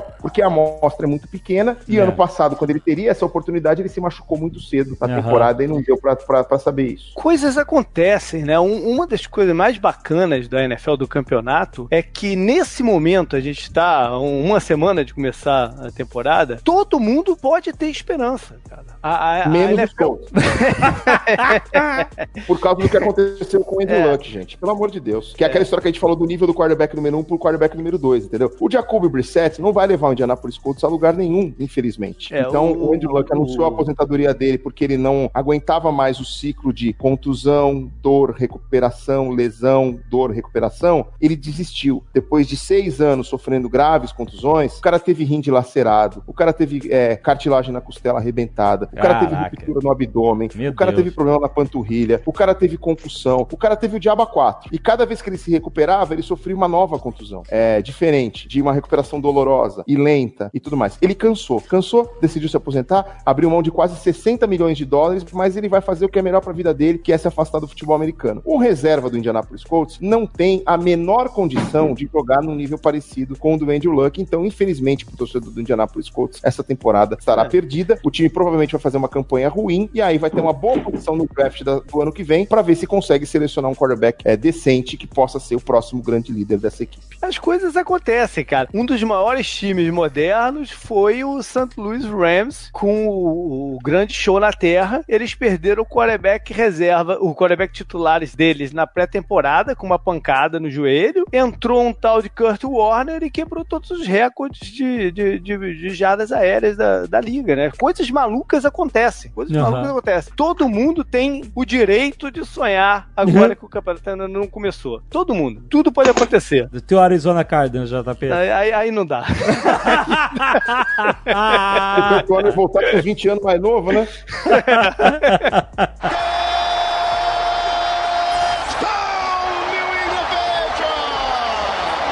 Queria que vocês falassem o que vocês acham de mais foda, que a gente falou aqui muito focado no, no espetáculo da inteligência, o jogo estratégico do futebol americano. O que, que vocês acham de mais espetacular né, nesse esporte? Ah, eu falei da estratégia, né? Eu falei do, do jogo de xadrez mesmo, da inteligência vencer a força bruta. Pra mim, Aham. esse é o grande charme da NFL. Eu, quer dizer, apesar de ser técnico e gostar bastante da estratégia, mas são as jogadas espetaculares. É aquele negócio que eu falei no comecinho do americano ter achado o rugby chato e criou o passe pra frente, aí de repente já pintou uma, entre aspas, armadura e capacete Aham. e, e virou um espetáculo gigantesco. Eu, eu adoro rugby. Eu tenho, eu costumo falar que o, o rugby é o teatro e o futebol americano é o cinema, assim, sabe? É, é um, é um espetáculo pra assistir que mano, de repente tem uma explosão e tem, tem coisas bizarras e absurdas acontecendo, ridículas, como o Everaldo fala. Eu vou complementar então o espírito competitivo do jogo. Talvez seja o esporte em que o, o- o vencer e o dar tudo que você puder pra vencer é mais visível, né? O futebol americano não existe se não tiver o compromisso com a vitória. Por exemplo, a gente está na fase de pré-temporada. Os jogos de pré-temporada não faz muito sentido nem você assistir, né? Porque os Já times tá estão poupando, testando né? coisa, estão poupando. Pois é, quando né, na primeira rodada do- botou pra valer, tá dentro das pessoas, cara. Os caras dão o máximo deles mentalmente, fisicamente, pra conseguir é, sair de campo vencedor. Aquilo que a gente falou do, do- de impor sua vontade sobre o, o- o adversário, né? Então é, é uma luta, é uma entrega dos caras pelo seu time que é, para mim é impressionante. Supera essas dores até que o, que o Everaldo falou, né? Que as pessoas têm. Todo jogador de futebol americano tá sentindo dor o tempo inteiro, né? Mas eles engolem a parada, às vezes até engolem com outros produtos juntos, né? Pra facilitar. Mas engolem a parada. Quando começou, eh, eles estão dando o seu máximo em campo.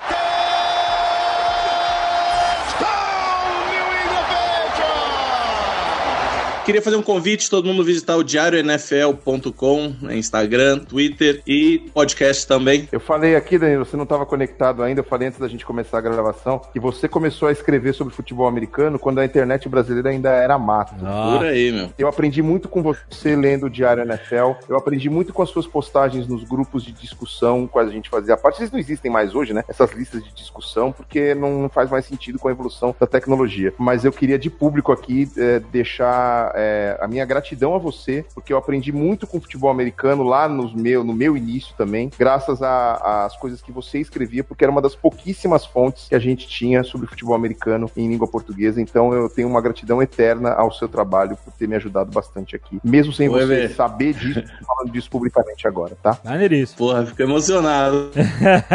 Cara, valeu mesmo. É, conexão, 14 pô. ano. ano. Pô, e sou fã demais de você. Quem não é? Quem não é? Tá caindo a conexão do Danilo, ele ficou muito emocionado.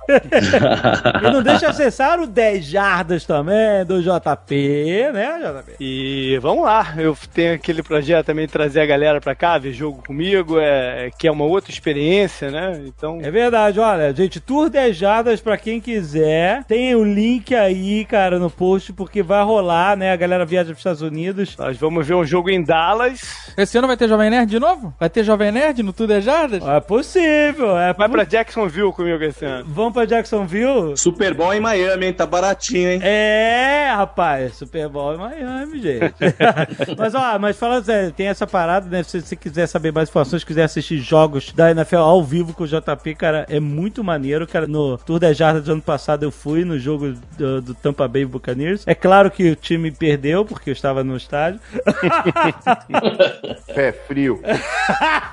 Você não tem noção. Eu já fui dois jogos do, do Orlando City no estádio e, ele- e eles perderam. A pessoa tá me chamando de pé frio amplamente. Tem foto sua no estádio não permitindo entrar. aí, exatamente. Mas se você quiser, tem aí o link no post pra você ver o Tour de Jadas também. Você viajar pros Estados Unidos, assistir alguns jogos. E tem outras paradas pra você fazer também. Não tem só jogo, não. Dia 5 de setembro começa a nova temporada da NFL nos canais ESPN. Por ser a centésima temporada, ela vai começar de um jeito diferente, não com o campeão do último Super Bowl, mas com os dois times centenários da liga. Então vai ser Chicago Bears versus Green Bay Packers. Maneiro. Dois times de 1920, 19 e tal, se enfrentando. E aí no primeiro domingo da temporada, aí sim o campeão vai estrear jogando em casa, inaugurando o banner de campeão e tudo mais, vai ser o New England Patriots já contra o Pittsburgh Steelers. Todo domingo à tarde, domingo à noite, quinta-feira, segunda-feira, serão mais de 100 jogos ao vivo pra galera que gosta de futebol americano nos canais ESPN. Também uma evolução inacreditável, porque quando a gente começou aqui em 2006, era um jogo no domingo à noite, um jogo na segunda noite só, aí chegava nos playoffs, era só metade dos playoffs, Aham. e dois Super Bowls a cada três anos. A gente mais que triplicou essa quantidade de jogos aí nesses últimos anos, então é, é- é muita bola oval. É a maior cobertura, talvez vocês não saibam isso. Não existe uma emissora de TV do mundo que mostre tantos jogos quanto a ESPN no Brasil, entendeu? Porque Aham. nenhuma outra ESPN tem o pacote que a gente tem. A ESPN americana só tem o Monday Night Football. As- a ESPN internacional, né, as outras ESPNs fora dos Estados Unidos e do Brasil, só tem o Monday Night e o Sunday Night. Aham. A única ESPN que tem tantos jogos é a ESPN do Brasil. E nenhuma outra emissora do mundo mostra 7, 8 jogos por rodada. Incrível. Então é a maior cobertura de futebol em uma única emissora do planeta, é o que a ESPN faz aqui no Brasil. Trabalha, rapaz, trabalha. Coitado do Geraldo. Dormir é para os fracos. Azagal, você é ridículo. Sempre. De todas as maneiras possíveis.